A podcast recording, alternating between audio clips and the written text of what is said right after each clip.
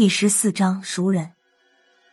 鬼系事件之后一个多月，我可以说过得相当滋润。这一个月来，郝文明还是经常不知所踪，一室的日常工作基本由破军负责，说起来也没什么活。我和孙胖子每天到仪式点卯之后，便偷偷溜出来，开车进市区瞎转悠，遇到好一点的馆子，就进去暴吃一顿。只要能在下班之前赶回去就成了。说来也怪，几乎我们每次出去，都能在门口遇到萧和尚。他在民调局里挂了一个顾问的头衔，顾问的意思就是谁都管不了他，他也管不了别人，整天也是在民调局里乱转。本来依着孙胖子的意思，是不想带着他的，一个六十多望七十的老头，带上他，有好多精彩的地方都不能去。我刚想找个理由推辞，没想到他当场就开始数落我：“小辣子，想当初是谁叫你用黑狗血遮天眼的？虽然效果不是那么好吧，可我也是看着你长大的。你小时候偷看张小花洗澡，我也没和你爷爷说过。”我一把捂住了他的嘴巴，怕被人听到，压低了声音说道。祖宗，那次是你骗我过去的，我才四岁，知道个屁啊！越是怕人听到，越是有人会听到。已经有人探头看向我们这边，孙胖子在一旁已经乐得直不起腰了。辣子，英雄出少年，四岁，你行。边说边乐，还向我伸出大拇指。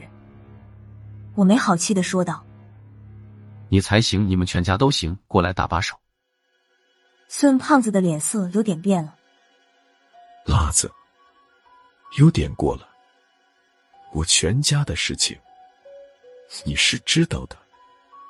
我苦着脸看着孙胖子。我错了，孙大哥，你过来拉兄弟一把成不成？就这一次，下次不许了。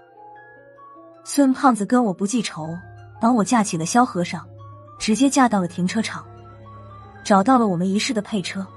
直接把他塞进了车里。老肖，你到底想怎么样？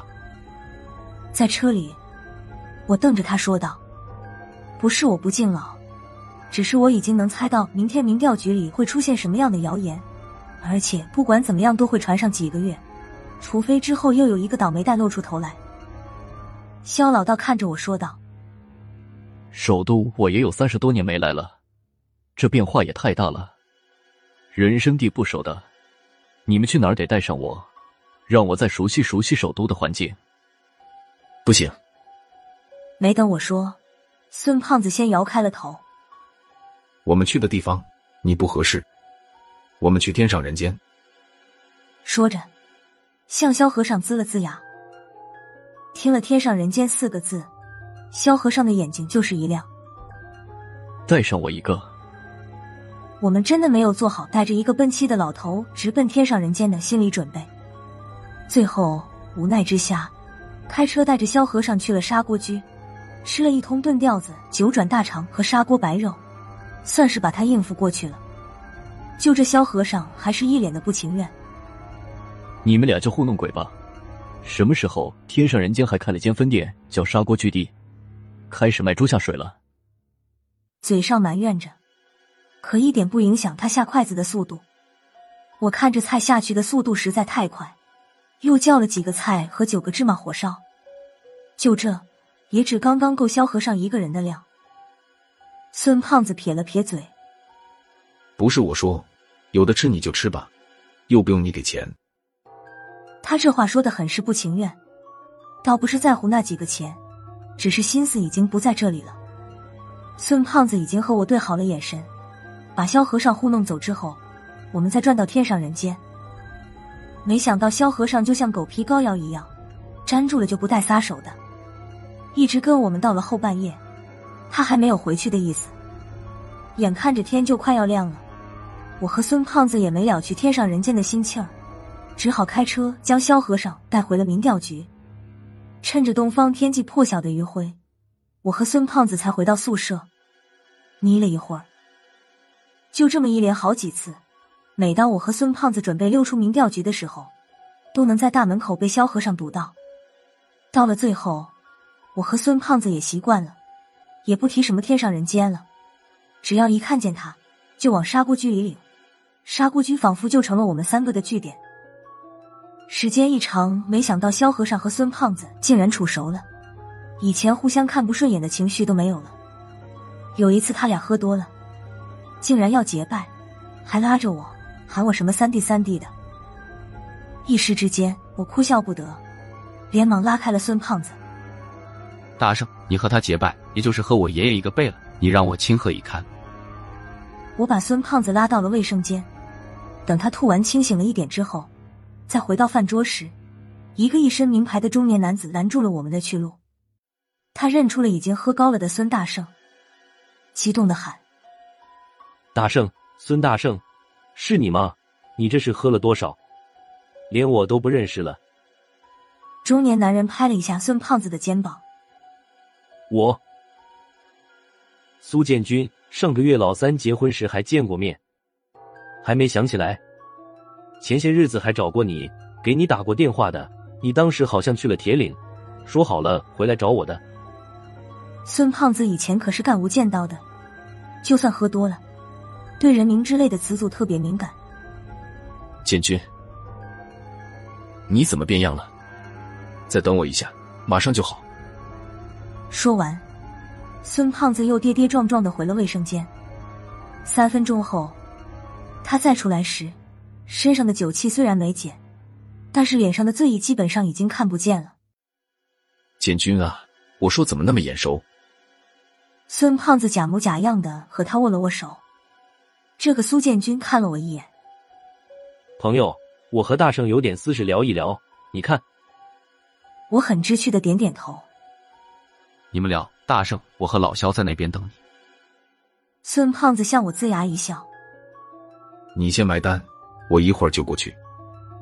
他俩聊的时间并不长，我回到座位上，和萧和尚还没说上几句话，孙胖子就回来了，还一脸笑眯眯的表情。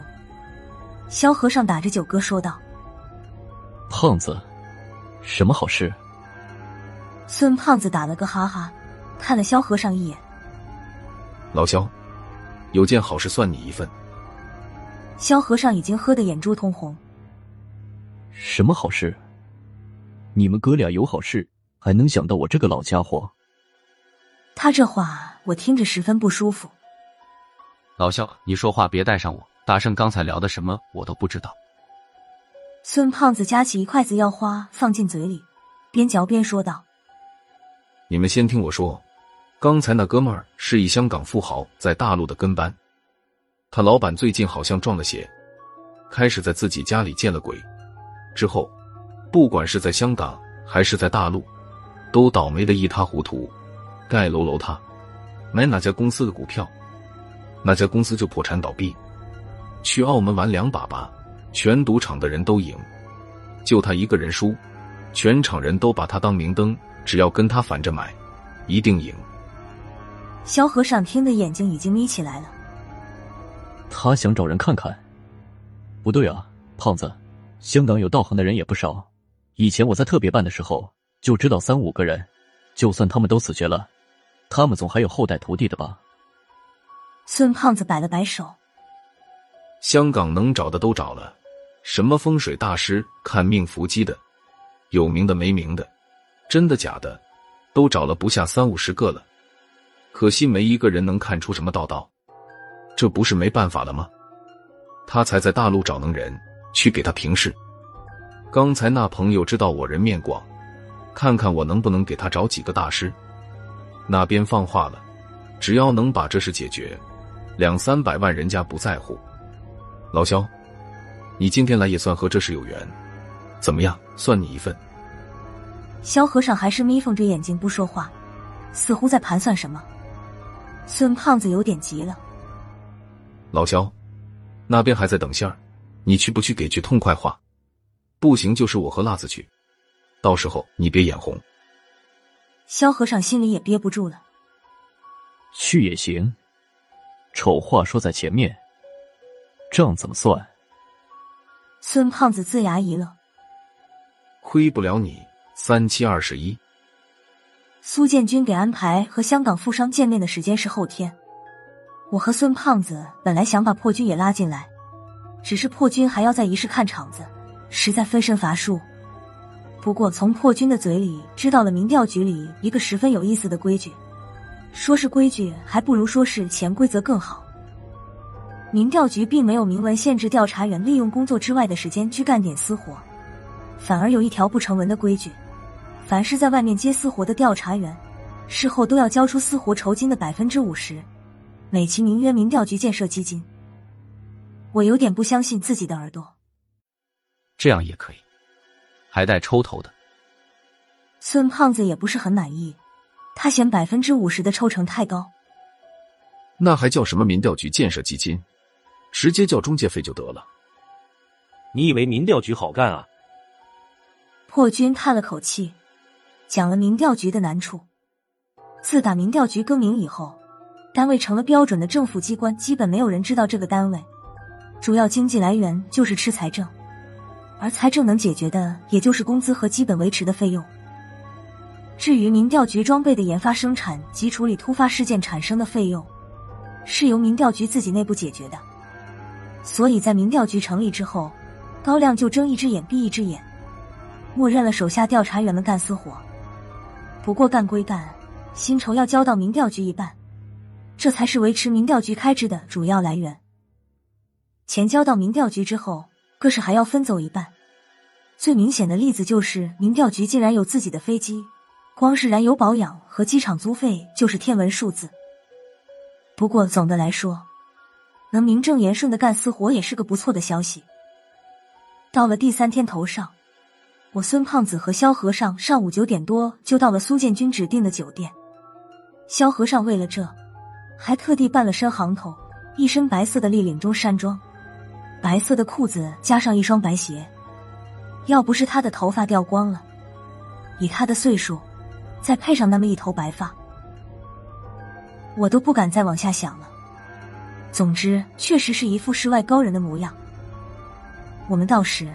苏建军已经在大堂候着了，客气了几句之后，他便带我们乘坐电梯到了八楼总统套房的区域。整个一个楼层都被香港富商包了下来，五六个身穿黑衣的彪形大汉在楼道里来回巡视着。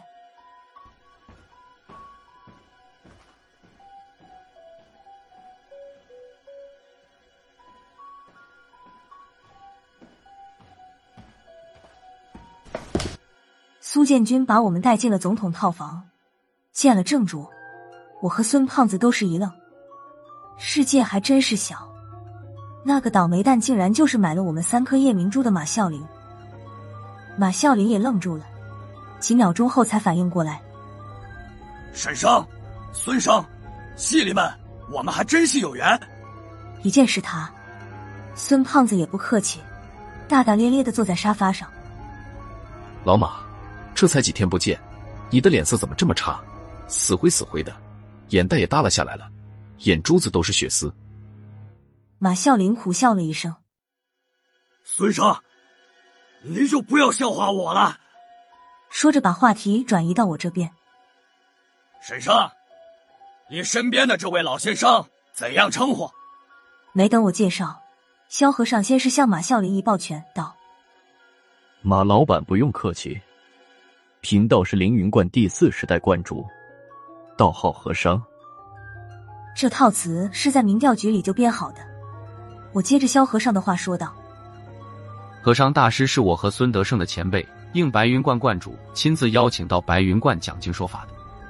昨天法事已毕，本来过几天就要回凌云观了。听过有位港商受了鬼劫，本来是我们哥俩过来的，但是和尚前辈怕我们两个小辈道行不够，就跟过来看看。”马啸林听了连连点头，难怪了，早就说了，能得到夜明珠的银，绝对不会细一般银了。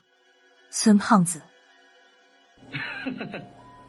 笑道：“老马，听说你有点不顺，现在看你也没有什么啊，住上总统套房不算，还包了这一层，不便宜吧？”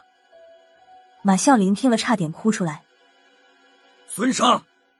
你以为我愿意吗？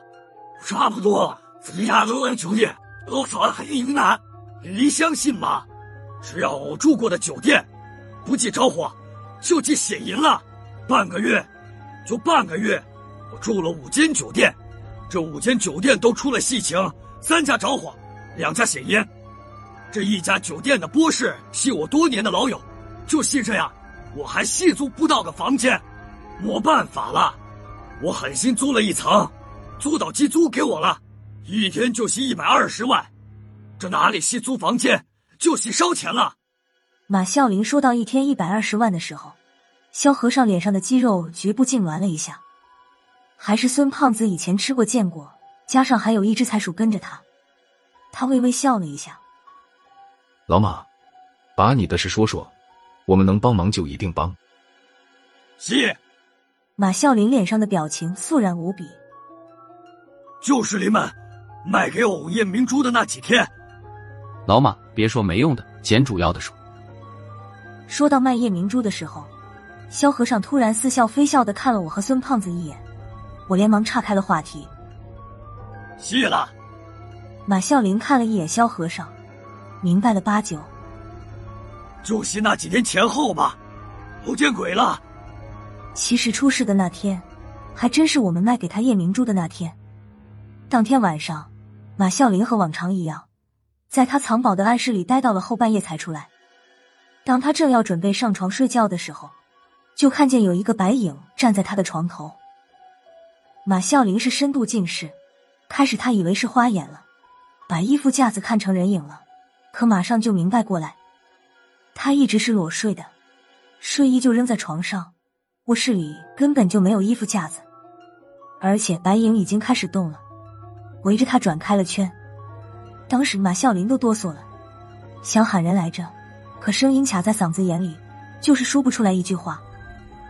就在马啸林在考虑是不是应该晕倒，以便烘托气氛的时候，那个白影突然间消失。马啸林这才喊出声来，家里的工人跑过来好几个，人多了，马啸林也就没那么怕了，让人在卧室。就在马啸林在考虑是不是应该晕倒，以便烘托气氛的时候，那个白影突然间消失，马啸林这才喊出声来，家里的工人跑过来好几个，人多了，马啸林也就没那么怕了，让人在卧室里翻了个底朝天，也没发现什么鬼影子。折腾完，已经天亮了。